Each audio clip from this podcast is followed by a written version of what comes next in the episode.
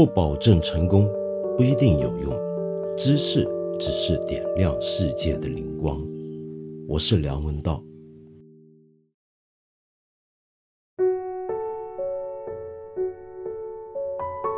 不晓得你有没有听说过，最近有这么一个河南来的高考生的故事。这位学生呢，他的理科的成绩是五百三十六分，本来呢恐怕是没有办法进得了北大的，但是由于一个国家比较重点专注贫困地区的学生的呃入学问题的一项国家专项计划里面呢，他就有资格可以进入北京大学，但是北京大学呢就以担心他的成绩。恐怕会使得他将来的学习有困难为理由，三次退档。那么最后呢？这件事情惹起很多人的争论。终于，北京大学呢就宣布，还是把它补录进了北大。那么这整件事情的来龙去脉，我相信你能够在很多别的地方看到。其中的是是非非，那么这几天这么多讨论呢，我也没有什么新的意见可以贡献。但是我比较关心的是，我在一篇报道里面看到这位同学他原来在新蔡一高念书的时候的那个情况啊。呃，根据每日人物的报道呢，就说这个学校呢，在高三的毕业班里面呢。他们是当然非常非常关注分数，那么这个学校有特殊的做法，就是分数高的同学啊，原来他的待遇跟一般人是不一样的。学校呢投资了五点九亿，建了一个占地五百亩的新校区，在新校区的宿舍里面呢有电扇有空调，然而只有在整个县文化分排到前一百名的学生。才有资格使用空调宿舍。如果排到了前十名，你就可以享受两人一间且带有独立卫生间的高级空调宿舍。如果你排在一百名之后呢，就只能够分配在只有电扇的宿舍里面了。这一点反而是让我特别看了比较有感觉，甚至我直接说吧，就是难过的一件事情。为什么呢？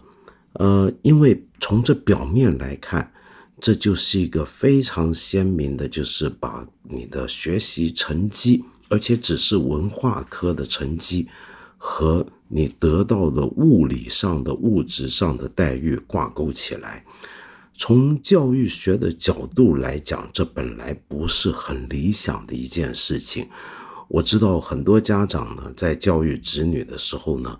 都会用一些物质诱因，那么来指导子女。比如说，子女成绩考得好或者听话，就赏他零花钱多一点，或者给他糖吃。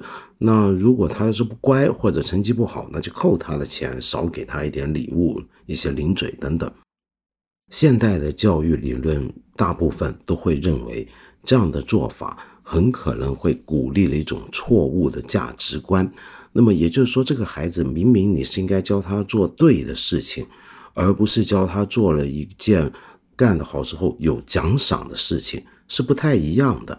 那么当然，这个习惯呢已经由来已久了。那么总而言之，就是积非成是了，已经成为一个惯性。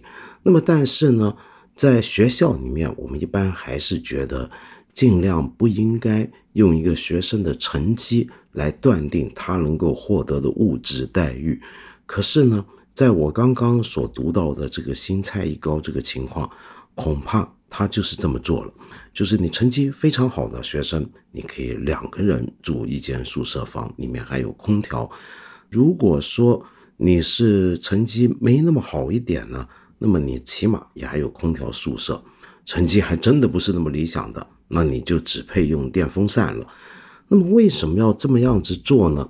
请注意啊，我只是看了一篇报道这样的描述，所以我不想很不公平的去评判新蔡一高，也许他们有很多别的理由或者苦衷。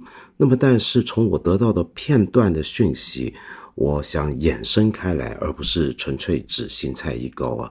就是说这样的一个做法，就等于是把整个高考体系跟整个我们中国的教育体制跟社会公平的整个问题，用一个很具象的方法浓缩的折现在了校园环境的安排里面了。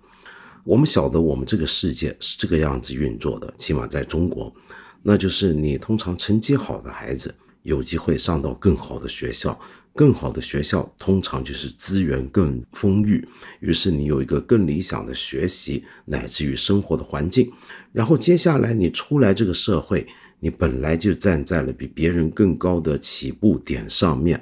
那么你将来要能够达至成功，或者说至少获得一个你的美满人生的机会，也就比别人多一点了。也就是说呢，我们整套教育体系跟一个人未来在社会上的位置，以及这个位置相应能够获得的某些的物质报偿，是紧密挂钩在一起的。这是一个本来很抽象的东西，尽管它又非常具体。我们在现实生活中都容易感受得到，好学校出来的学生，他好像就会比较容易有好工作，有好工作，他就物质回报当然也就比较高一点，稳定一点。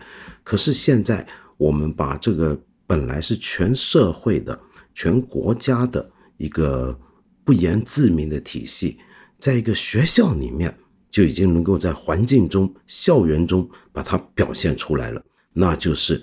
你考试成绩好，那你就配得上得到空调的享受。你学习成绩不够好，那你就去吹电风扇吧。那一个学校为什么会这么做呢？我的理解很可能是错的啊！我要欢迎大家来指正我，而且我很希望我是错的。但是依据我过去的认知呢，我知道我们国家的教育资源的分配不一定是那么的平均的。那么曾经有段时期比现在更不平均，农村跟城市的分别是更大的。那么在这个情况底下，每个地方怎么样好好的去使用你手上的这个教育资源，它就是一个问题了。那怎么样去使用这个教育资源呢？那么很多地方就会采取这种做法，就是比较重点的把资源集中在一些所谓的重点学校身上，而不是平均的。去摊派这些教育资源跟经费，为什么呢？那是因为想要出尖子，要拔尖出人才。那么一个地方出的人才越多，其实所谓的人才就是高考成绩好的，上一本学校，甚至全国十大重点名校的学生越多，那么这个地方的相应的部门的官员也就更有成绩，然后说不定。地方教育部门也就能够获得更多的资源，那么学校呢也要竞争这种资源，所以学校呢也很希望自己的学生出来呢都能够有更好的成绩，所以学校在得到上面政府分配下来的资源之后，也会用同样的逻辑来安排学校里面的资源分配，比如说。特别安顿一些班级是重点班级，那么甚至像我们刚才看到的那个情况，是在宿舍里面也能够看得出，有些学生是重点学生，住在的是重点房间，有重点的物质享受。这整套理念背后，其实说穿了就是两个字，就叫拔尖。这种教育跟我们平常喜欢高大上、鼓吹的。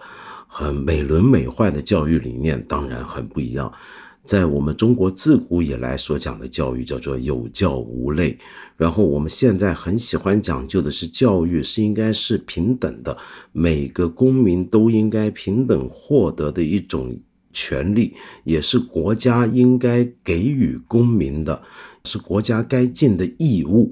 那么同时，我们还希望教育是什么呢？教育是使得我们每一个人。都能够成长为一个对这个国家、对这个社会更加有贡献，然后让自己的人生能够更加丰满，能够懂得怎么样很理智的去思考，去独立的追求学问，然后有能力面对未来这个复杂的世界、社会，甚至是市场。我们要培养这样的人，同时我们还希望这些人都是一些道德上面能够得到促进，能够成为良好的公民，在这个社会里面守纪守法，能够在这个世界里面关怀他人，也尽好自己的责任，有自律的。我们会讲一大堆这一套东西，我们觉得教育都是为了做这些，但实际上我们面对的这个世界，我们面对的这个日常的环境，告诉我们的，那就是最实在的东西，那是什么？那就是拔尖。教育就是拔尖，教育就是要让某些人成为尖子，那你就要削尖了自己的脑袋，好挤进那张网，能够脱颖而出，这就是教育。也就是说，我们日常歌颂的教育理念，跟我们实际上在做的东西的中间是有很大的鸿沟的。那么，当然，我不是想要责怪任何人，因为我知道这是一个现实，尽管它非常的残酷。好，那么讲回来，所以我觉得，呃，这一次河南这位高三学生他的遭遇，他的整个故事折射出来的。几乎就跟我们刚才说的那些问题是完全吻合在一起，而这种遭遇原来其实是在他还在学校念书的时候就已经用这样的方式体现在他身上了，这是让我非常难过的一件事情。我曾经也算是个教育工作者，我教过小学，教过中学，教过大学，教过研究生。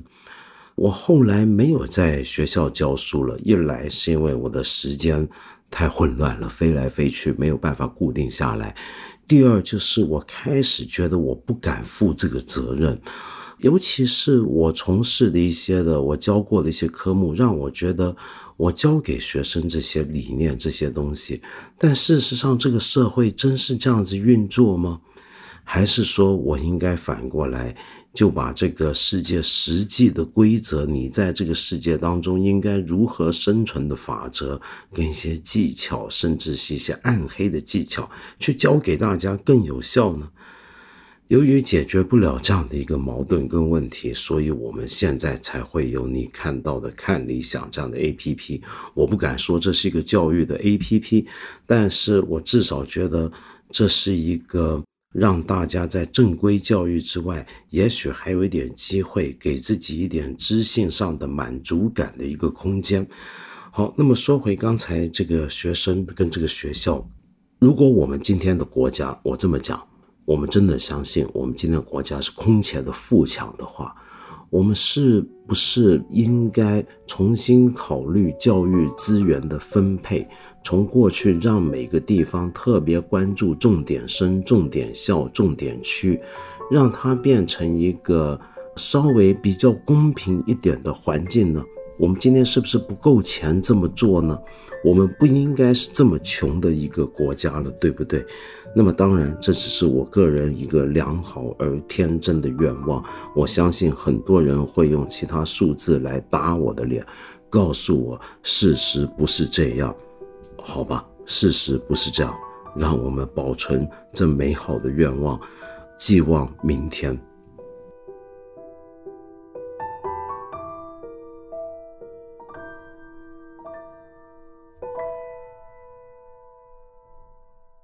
说起高考，正好今天就有这么一个年轻的高中生，叫欢西西。你给我的留言是这样的：你说我是一名湖北高中生，我们是第一届新高考改革，大部分成绩好的学生都选了理化生，也就是以前的理科。那么理化生班也是重点班啊，这就是重点了。我心知自己在全理方面没什么天赋。但我成绩不错，最后还是跟着选了。我是真的不喜欢，但还有两年要学，我喜欢不起来。而且一听我们班主任说以后大学还要学物理，我就觉得恐怖。在我们学校，没有人说大学以后怎样，所有话题的终点就在高考，一切都是为了考上好大学。对于不喜欢的学科，我不知道怎样才可以让自己有动力，无法做到持续努力，成绩也就永远达不到拔尖。我真的很迷惘。我觉得你的这个问题好像就跟我们今天刚刚谈论的这个事情又挂上钩了，是不是？欢喜喜，你看我们在分班的时候也有一些重点班，而且这个重点不重点，还是跟某些科目挂钩的。我们到现在呢，都还很相信理化科是一个更好的选择。然后这个学生出来之后进了大学，继续读理化科、理科方面的东西，将来会有更好的出路。但实际上，我在这个节目也曾经讲过，这是很难肯定的一件事情，因为世界的变化非常快。你现在觉得那门科目很好。但是没有人知道，你大学毕业之后，那门科目的毕业生是不是仍然会有一个更好的就业前景？我是这么看，但是可能现实上大家还会劝你，当然还是读理科比较好。可是问题又来了，假如像你这种情况，你明明觉得你不喜欢，然后你背着自己的兴趣去读的话。那你就发现自己永远不会达到最好的成绩，那该怎么办？现实点讲，假如你真的觉得你现在这么读理科下去，让你很兴趣缺缺的情况下，你实在没有能力把它读好，然后最后弄得成绩都不好的话，我斗胆的建议，也许你还是转科为妙。但是话说回来，我又觉得。呃，我们现在的这种文理分科的情况啊，尽管已经比以前有所缓降，但其实还是存在。我对这个情况其实不是那么满意。我觉得一个高中学习里面的文理的科目，其实都只是很基本的东西。对于一个就学的青年来讲，我自己甚至认为文理是都应该要学的，不应该有这种分科的。为什么呢？因为一来，这真的都是一些基本的知识；第二，我们现在的文科跟理科教育，他们分别强调给你的一些的知识、对待知识的看法、路径、你的大脑的训练是不太一样的。如果我们小时候能够训练出自己的一种弹性，使得自己不要过早的僵化在某一种的思维世界跟惯性之中的话，其实对你将来是有帮助的。我们一辈子啊做人，很多时候都是要很勉强的。你将来念完书之后。你还会发现，你要持续的学习，学的很有可能还是一些你以前觉得自己没有能力、不感兴趣的东西。那时候你其实还是会经历过现在的痛苦的。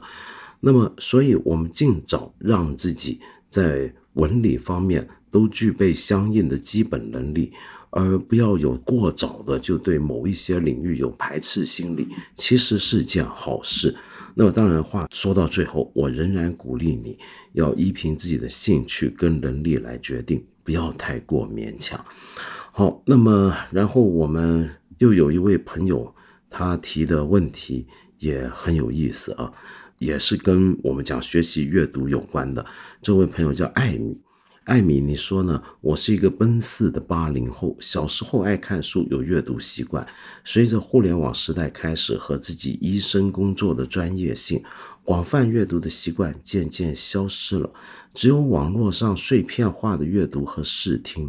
每年保持着两次出境旅行的习惯，对人文和社会感兴趣，也会关心时政。买了一些有愿望读的纸质书，但真正能读完的却很少。兴趣集中的时候，的确能读完，但目前遇到的一个问题，好，问题来了，因为你之前说那情况，在我看来还都不是问题，呃，你不要担心，那都是很常见的。今天有大把大把人跟你一样，好，那你的问题是什么呢？你说通过把文字默读出来的形式，才是你读书的时候的好办法，那么于是变得好像不能够直接的阅读了。就是你得把这个字一边看一边要念出声，你的意思是不是这样呢？所以你觉得这个阅读的效率会不会降低？情况是不是不正常呢？该不该改变自己呢？那么我给你的答案就是不必担心，你就照实这么读吧。你知道为什么吗？其实很多人啊，我发现现在很奇怪。呃，我们以前小时候学习会觉得读书不要读出声音，这是一个很幼稚的做法，而且速度也不高，会降低效率。但现在我发现，原来很多成年人会这么做，为什么呢？就是你刚才讲的，因为太碎片化了。我们这个时代，我们很难专注自己。我们每一天都有东西勾引我们的眼球，勾引我们的注意力，甚至勾引我们的情绪大起大落。那么这个时候，我们每一个人其实都很难静心下来。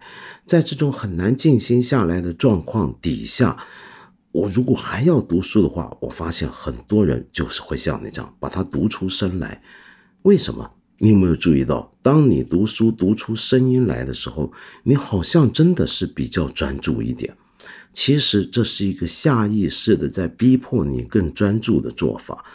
只要你仍然保持有阅读的习惯，那么你就让它读出声来，不要紧的。然后你这时候呢，我们常常把专注的力量当成一个阅读的前提条件，但是却忘了，有时候阅读是反过来培养专注力的一个方法。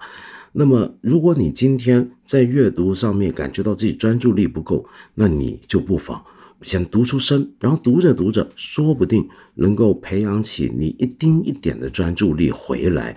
然后到了有一天，你也有可能发现，哎，你不用再读出声了，是不是？所以不要担心。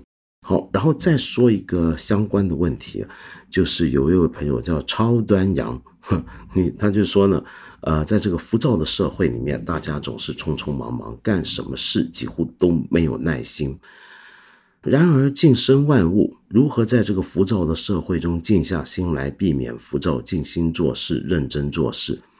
超端阳，我想告诉你，你问的这个问题，我在我们这收到不下一百次了，我都没有回答过。为什么？我不知道该怎么回答。但是很奇怪啊，我今天无论到哪里，在什么地方，都听到有人要形容今天是个浮躁的社会，然后要形容自己的状态也很浮躁，这到底是怎么回事？其实就跟我刚才前面所说的相关了，那就是因为今天我们这个社会每天都有很多信息在勾引我们，很多时候，比如说今天出了一件大事儿，那么让我情绪非常激动。明明我知道很多事情，我是应该搞清楚来龙去脉，尽量的收集讯息，然后我才好做一个准确的判断，但是。看到那个片段的局部的，甚至是被扭曲的信息的第一刹那，我的情绪已经起来了。我根本还来不及冷静理性去思考、去分析，就已经随众的有一个情绪上来，然后去下判断。我很愤怒，但你放心，这个愤怒你持续不了多久，因为没多久又会有另一件事情让你非常的振奋，或者说是非常的愤怒。那么这个时候，长此以往啊。你知道自己每一天其实的情绪起落都太有问题，背后很多东西你潜意识的知道自己其实还没搞清楚的，你潜意识的会告诉自己我是不是下判断有立场太快了，但是没有办法，你就这么跟着走，然后我们的工作也是有那么的忙碌，那么使得我们时间都被切割开来，那种浮躁感就是这时候产生的，这种感觉是什么？这其实是一种对自己现在的这种状态的不满，也就是说，浮躁是两方向的。第一，它指的是状态。我刚才说那个状态，是我整个人觉得很浮躁，我有太多的讯息根本来不及消化就要给反应，我有太多的事情要忙碌，有太多的事情要想，然后这是一种浮躁的状态。第二，浮躁是种感受，是我对于这样的状态。我为什么叫浮躁？浮躁这个浮，我觉得挺有意思，还真的是人漂浮起来了，定不下来。那么这种感受会让人不满的，所以我们浮躁的人都知道自己浮躁，那是因为我们都感觉到了一点东西，我们都对这个东西不满意，我们都觉得很难受，我们都觉得不舒服，那该怎么办？啊！我没有别的办法，我只能够奉劝大家尽量的独立思考，然后每天想清楚自己要做一个什么样的人，最终要达到什么目的，然后用这种长远的框架。来结构自己每日的生活，让自己每天的工作、生活的作息都是导向一个更完整、更长远、更有意义的目标。这个时候，你会觉得你有一个比较笃定的一个基座。同时呢，你面对每天的讯息，你要控制住自己，不要跟着他们走。有些事情我看到了，我知道，然后我提醒我自己，嗯，我看到了。我知道了，但并不表示我要有相应的情绪要起来。呃，这一点啊，还真的不一定是什么佛学会教我们的道理，道家的东西，甚至古代西方哲学也有啊，斯多葛派就有这种训练。比如说，大家听过一本很有名的书《马可·奥利留》，这位罗马五贤帝其中的一位皇帝，他写给自己的这个精神操练的日记《沉思录》。那么，《沉思录》里面就提出个很有趣的一个思想实验。他逼自己去想象啊，我住的房子，我的皇宫着火了，会怎么样呢？那么我应该很客观的去看，嗯，这里有个房子着火了，而不是马上就说完了完了，房子着火了。为什么呢？因为第一，这个房子你要对它产生个感觉，它是我的，然后你要给它反应，它着火了，我对这个物理客观事实现象要给出一个反应。奥勒留讲这一点的目的是什么？就是要让我们锻炼出一种能力，把我们看到的事情跟我们的反应中间做一个切割。我看到一些事情，我遭遇一些事情，我听到一些话，我处理一个工作，但是我的情绪是可以隔离开来的，不一定要马上跟上。呃，马上跟上的情绪不一定会是正确的，往往是错误的。好，今天我们节目呢比较短嘛，回答问题多一点 好不好？我再答一个问题。有位朋友叫 M M，他说：“你好，道长，我想问关于自省的问题。看着身边的朋友都没有自省的能力，一个人怎么才能获得自省的能力呢？很简单，你不要管人家有没有自省的能力，你只管自己 有没有自省，这才叫自省。你总是看到人家的问题。”包括人家不自省的话，那你怎么还来得及，还有时间自省呢？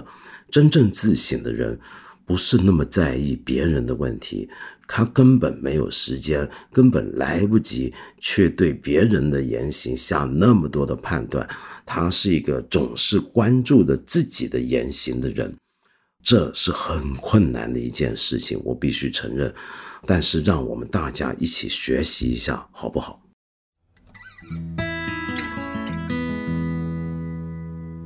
对了，各位朋友，我们再提醒大家一次啊，我八分这个节目是每个星期三、每个星期五都会在看理想的 APP 更新，期间呢还会有不定期的番外，我很欢迎你在这里，或者是看理想的微信公众号留言，提出你的一些的问题、意见和批评。我们今天呢就先聊到这里了，下期节目呢我们接着再谈。